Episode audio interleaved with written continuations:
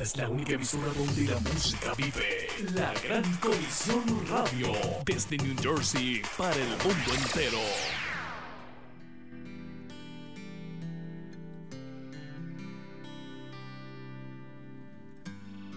Restaurador de mi. Dios te bendiga. Nuevamente tu hermano Alexander con otro mensaje de exhortación y edificación a tu vida. En el día de hoy quiero hablarte sobre la santidad. Para esto estaremos tomando como referencia el libro de Hebreos 12:14. No te muevas, ya comenzamos.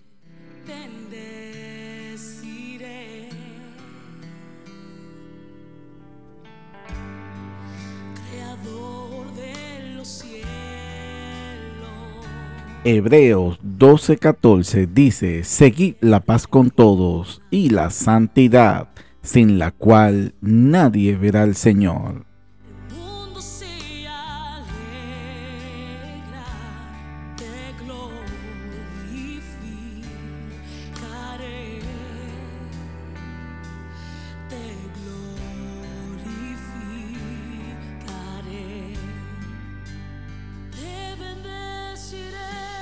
En el día de hoy hablaremos brevemente sobre la santidad.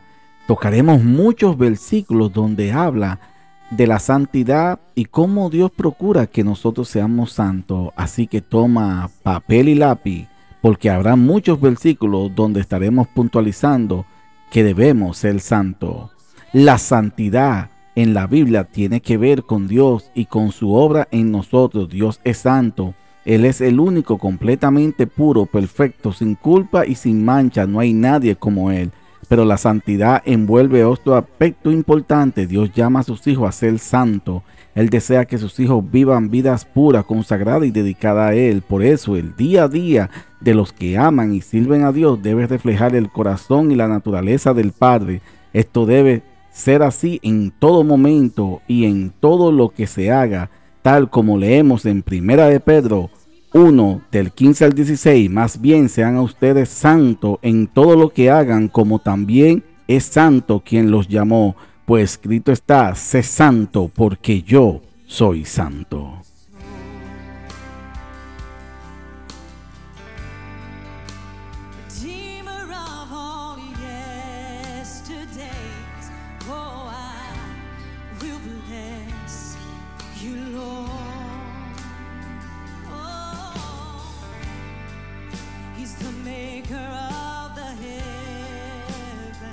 En 2 Timoteo 1:9, pues Dios nos salvó y nos llamó a una vida santa, no por nuestras propias obras, sino por su propia determinación y gracia, nos concedió este favor en Cristo Jesús antes del comienzo del tiempo. Por un lado, los hijos de Dios ya son santos gracias a su relación con Él. En el mismo momento en el que aceptaron a Jesús como Señor y Salvador, se convirtieron en hijos de Dios.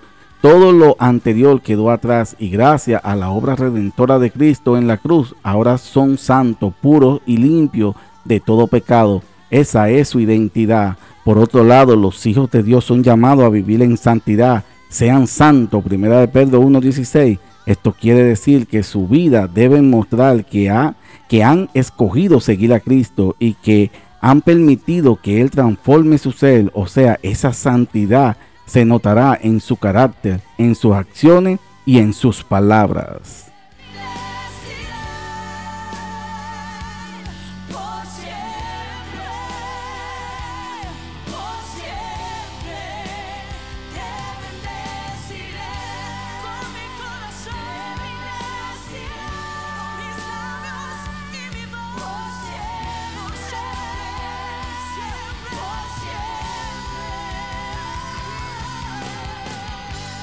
La santidad, la vida dedicada a Dios, impactará sus actitudes. Quien vive en, vive en santidad no habla ni actúa tal como lo hacen los que no aman a Dios. Vivir una vida santa es vivir la vida como Dios desea. Para lograrlo hay que tener una relación bien estrecha con Dios, manteniéndose atento a su voz, obedeciéndole en todo. Todo lo que se haga, se diga o se piense dará testimonio de esa vida de identidad. En Romanos 6, 19 al 22, antes ofrecían ustedes los miembros de su cuerpo para servir a la impureza que lleva más y más a la maldad. ofrezcanlo ahora para servir a la justicia que lleva a la santidad. Cuando ustedes eran esclavos del pecado, estaban libres del dominio de la justicia. ¿Qué fruto cosechaban entonces? Cosas que ahora lo avergüenzan y que conducen a la muerte, pero ahora que han sido liberados del pecado, y se han puesto al servicio de Dios, cosechan la santidad que conduce a la vida eterna.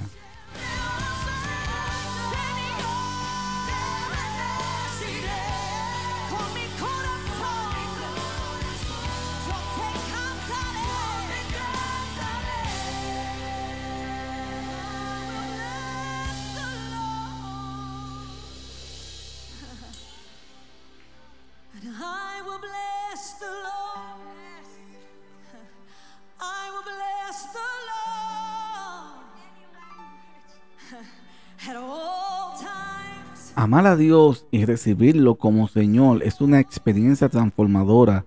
Dios nos libera del poder del pecado. Toda esa impureza queda atrás. Comienza el proceso de transformación y de santificación que culminará en el momento en el que dejemos el cuerpo terrenal y comencemos a disfrutar de la vida eterna en toda su plenitud.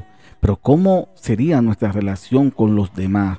Busquen en Hebreos 12, 14, 15 Dice, busquen la paz con todo y la santidad sin la cual nadie verá al Señor.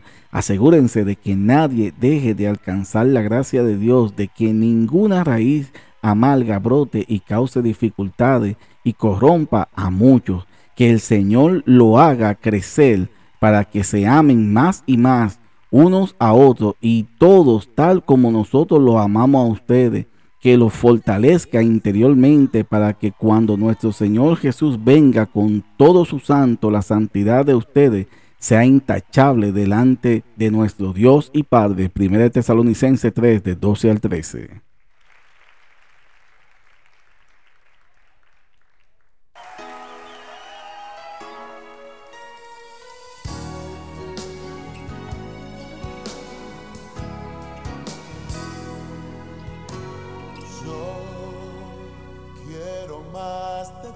¿Y cómo hablaremos de la pureza del cuerpo y del espíritu? Pues en 2 de Corintios 7:1 dice, como tenemos esta promesa, queridos hermanos, purifíquenos de todo lo que contamina el cuerpo y el espíritu para completar en el temor de Dios la obra de nuestra santificación. En 1 Tesalonicenses 4:7, Dios no nos llamó a la impureza, sino a la santidad. En 1 Tesalonicenses 4:3 al 4, la voluntad de Dios es que sean santificados y que se aparten de la inmoralidad sexual, que cada uno aprenda a controlar su propio cuerpo de una manera santa y honrosa. En Primera de Corintios 3, 16 al 17, no saben que ustedes son templo de Dios y que el Espíritu de Dios habita en ustedes.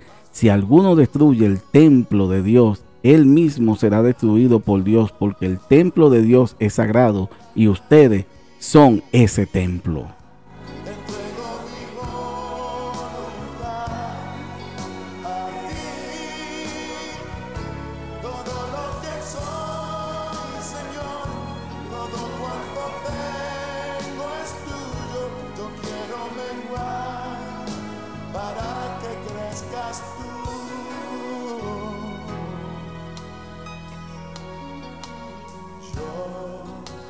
Una de las cosas para lograr caminar en santidad es tener una mente renovada.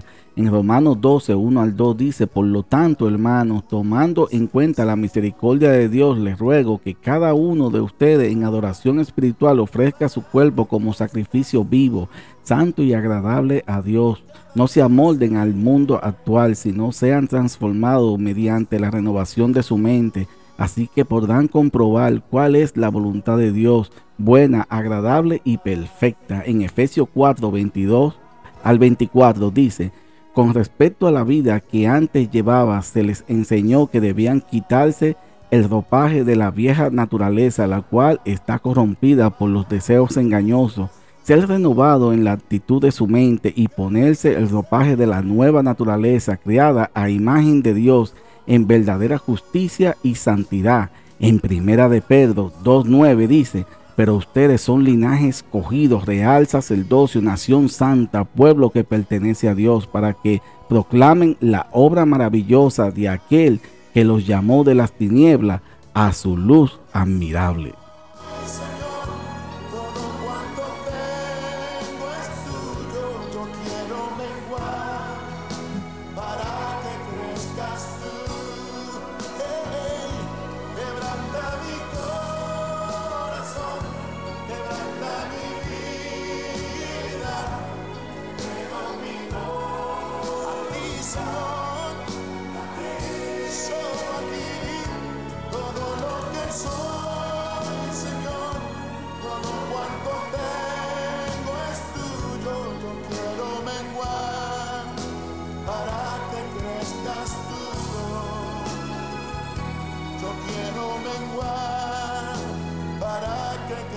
Por último, pues, ¿qué podemos ver en la santidad? Que debemos caminar de una manera santa delante de Dios. ¿Cómo podemos lograr caminar de, de una manera santa? Debemos purificarnos cada día debemos purificarnos nuestro cuerpo, debemos cuidarnos de lo que vemos, debemos cuidarnos de lo que estamos escuchando, debemos, debemos cuidarnos de lo que hablamos, debemos cuidarnos con quién nos juntamos. En 2 Timoteo 1.9, pues Dios nos salvó y nos llamó a una vida santa, no por nuestras propias obras, sino por su propia determinación y gracia nos concedió este favor en Cristo Jesús antes del comienzo del tiempo por último, en 2 Corintios 7.1, como tenemos esta promesa, queridos hermanos, purifiquémonos de todo lo que contamina el cuerpo y el espíritu para completar en el temor de Dios la obra de nuestra santificación. Hasta aquí esta enseñanza del día de hoy estuvimos hablando brevemente sobre la santidad te invitamos a que nos siga y activar la campanita para que seas alertado cada vez que se publique una nueva reflexión en nuestro canal. Esperamos que esta enseñanza haya sido de edificación a tu vida. No te olvides compartirlo para que otros sean bendecidos y edificados al igual que tú. Dios te bendiga.